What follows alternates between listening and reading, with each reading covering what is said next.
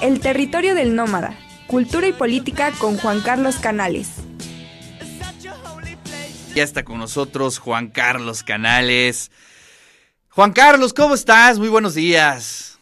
Bien, muy bien. ¿Tú qué tal? Te perdí el sonido. Ah, bueno, a ver, ya este, ¿me escuchas todo bien? Probando, probando. Bueno, aquí estamos, aquí estamos. El malogrado Juan Carlos Canales. ¿Qué nos vas a contar de esta novela? Bueno, mira, eh, desde luego no se trata de una novela nueva, fue publicada en 1983, es de Thomas Bernhardt, sin duda alguna uno de los novelistas más singulares del siglo XX, de la segunda mitad del siglo XX. Él, nacido en los Países Bajos, pero de origen austriaco, de familia austriaca, y vivió prácticamente toda su vida en Viena. Nació en 1931. ¿Por qué me voy a referir a esta novela? Bueno, eh, la elegí por una cuestión personal.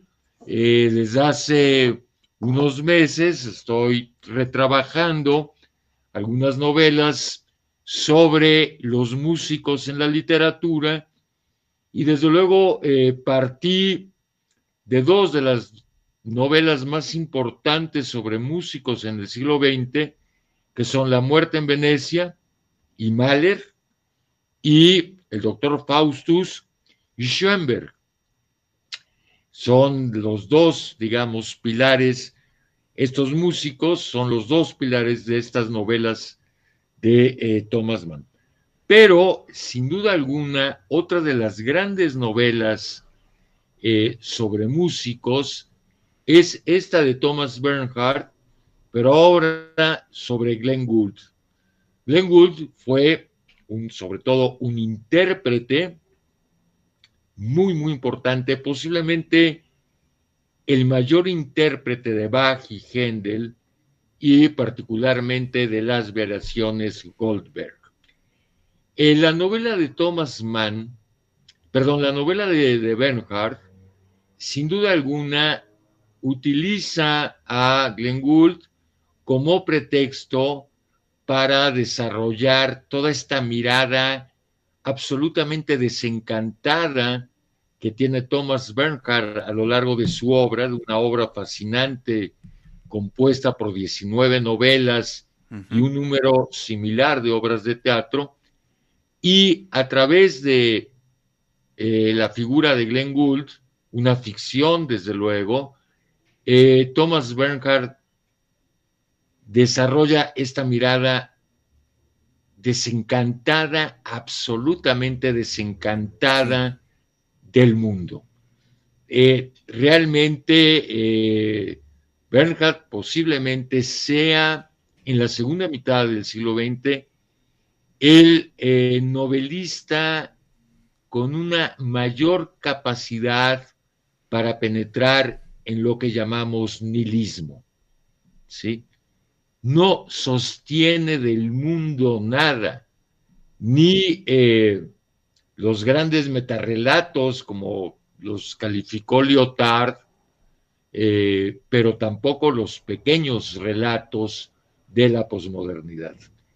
Sin embargo, eh, la novela, El malogrado, es una novela singular no solo por el tema, eh, los temas ya los había desarrollado en otras novelas, como Corrección, que es, por ejemplo, la más famosa de él, junto a otra que me parece también fascinante, que se llama Maestros Antiguos. Pero lo importante no es solamente el tema, sino la propia estructura novelística, que es a la vez una estructura musical. En el caso del malogrado, es la misma estructura novelística que sigue a las variaciones Goldberg de Bach. Hay que recordar que Thomas Bernhardt tuvo formación musical, estudió en el Mozarteum música, y entonces es la misma estructura, es decir, la repetición de un tema con mínimas variantes. Esa es la estructura de la novela. y repite y repite y repite con mínimas variantes y sobre todo con esta estructura de un monólogo indirecto, porque lo que hace realmente la novela es construir un monólogo, pero en tercera persona. Entonces, eh, es una novela singular, es una novela única en el siglo XX, como es un autor único y muy especial, Thomas Bernhardt, y creo que hay que leerlo. Y de paso, eh, esta novela nos abre las puertas a uno de los intérpretes más extraordinarios de la música de Bach, como fue eh, Glenn Gould, y de paso nos invita a leer también la presencia de los músicos en la literatura, particularmente en estas dos novelas que hablaba de Thomas Mann, pero que además hay un vínculo importante entre estas tres novelas, que es la relación entre la música, el arte en general, la música en particular y la muerte. ¿Sí? Eh, por un lado. Y por el otro lado, también en, la novela de Thomas Bernhardt hay esta dimensión fáustica, porque pareciera que eh, Glenn Gould eh, hiciera un pacto con el diablo, como de alguna manera parece que lo hace Schoenberg en la, en la novela alemán al descubrir el dodecafonismo. Entonces, creo que es una novela que nos abre a múltiples caminos y desde luego que constituye una de las miradas más desgarradoras sobre la condición humana.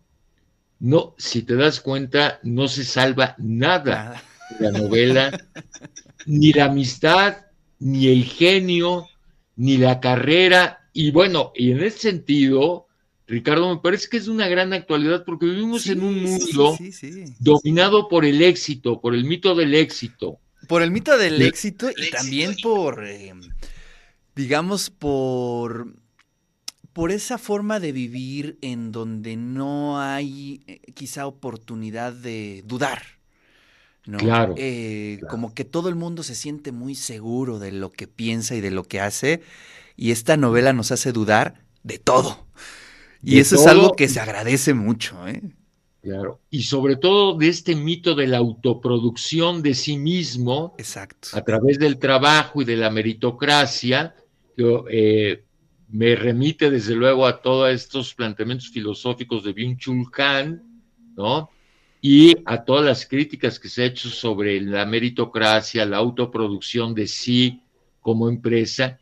Y entonces estos tres músicos geniales, ¿no? Porque realmente tanto el narrador como el otro personaje que se suicida, siempre aparecen suicidas en la, en la novela de Bernhardt, realmente después de conseguir el éxito, por una razón o por la otra lo abandonan. Exacto. Uno se suicida y el otro se dedica a escribir una obra sobre Glenn Gould que rompe cada 15 días.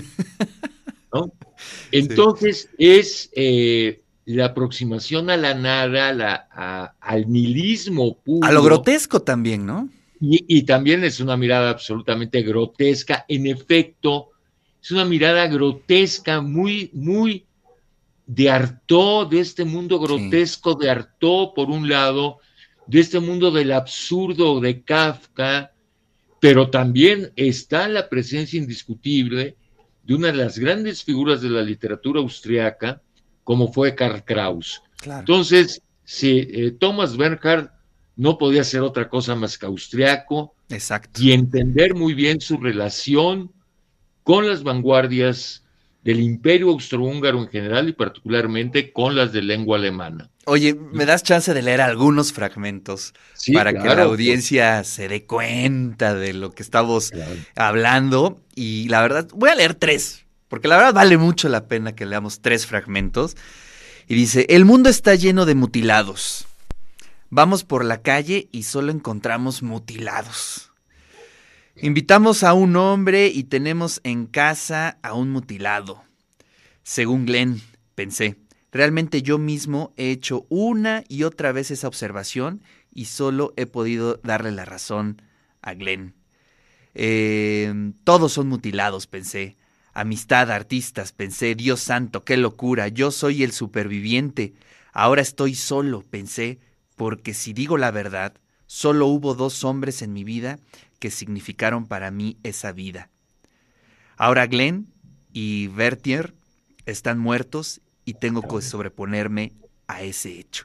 Esa metáfora, Juan Carlos, de el mutilado, ¿no? Es decir, claro. Eh, vivos. Es Beckett, ¿no? Que es una clara referencia a Beckett, ¿no? Claro.